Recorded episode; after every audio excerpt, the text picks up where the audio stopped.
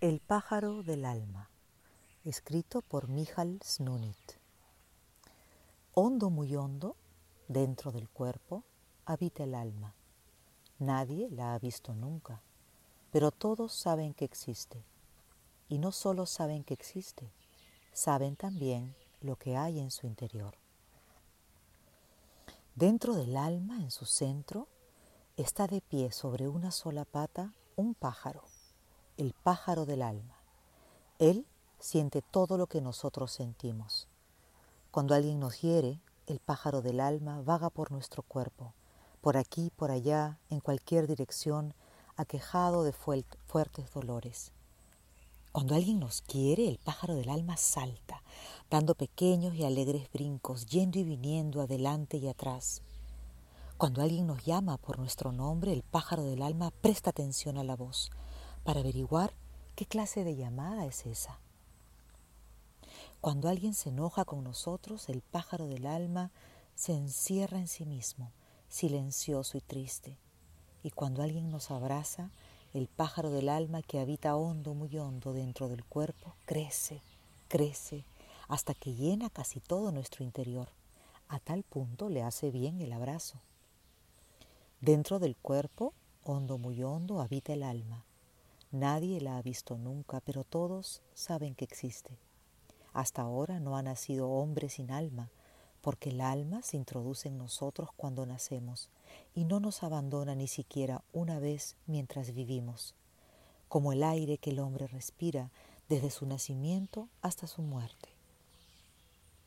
Seguramente quieres saber de qué está hecho el pájaro del alma. Es muy sencillo. Está hecho de cajones y cajones. Pero estos cajones no se pueden abrir así nada más. Cada uno está cerrado por una llave muy especial y es el pájaro del alma el único que puede abrir sus cajones.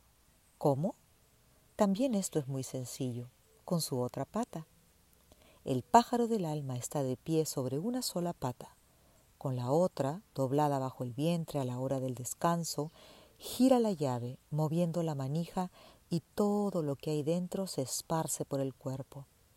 Y como todo lo que sentimos tiene su propio cajón, el pájaro del alma tiene muchísimos cajones. Un cajón para la alegría y un cajón para la tristeza, un cajón para la envidia y un cajón para la esperanza, un cajón para la decepción y un cajón para la desesperación, un cajón para la paciencia y un cajón para la impaciencia, también hay un cajón, para el odio y otro para el enojo y otro para los mimos. Hay un cajón para la pereza y un cajón para nuestro vacío y un cajón para los secretos más ocultos. Este es un cajón que casi nunca abrimos. Y hay más cajones. También tú puedes añadir todos los que quieras. A veces el hombre puede elegir y señalar al pájaro qué llaves girar y qué cajones abrir y a veces es el pájaro quien decide.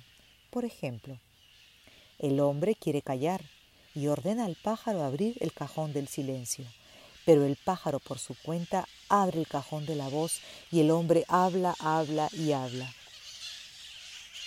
Otro ejemplo, el hombre desea escuchar tranquilamente, pero el pájaro abre en cambio el cajón de la impaciencia y el hombre se impacienta. Y sucede que el hombre sin desearlo siente celos. Y sucede que quiere ayudar y es entonces cuando estorba. Porque el pájaro del alma no es siempre un pájaro obediente y a veces causa penas. De todo esto podemos entender que cada hombre es diferente por el pájaro del alma que lleva dentro.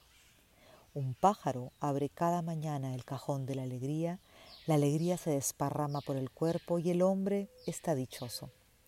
Otro pájaro abre en cambio el cajón del enojo, el enojo se derrama y se apodera de todo su ser, y mientras el pájaro no cierra el cajón, el hombre continúa enojado.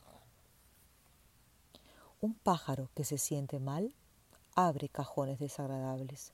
Un pájaro que se siente bien elige cajones agradables. Y lo que es más importante, hay que escuchar atentamente al pájaro, porque sucede que el pájaro del alma nos llama, y nosotros no lo oímos. Qué lástima. Él quiere hablarnos de nosotros mismos. Quiere hablarnos de los sentimientos que encierra en sus cajones. Hay quien lo escucha a menudo. Hay quien rara vez lo escucha. Y quien lo escucha solo una vez. Por eso es conveniente, ya tarde en la noche, cuando todo está en silencio, escuchar al pájaro del alma que habita en nuestro interior, hondo, muy hondo, dentro del cuerpo.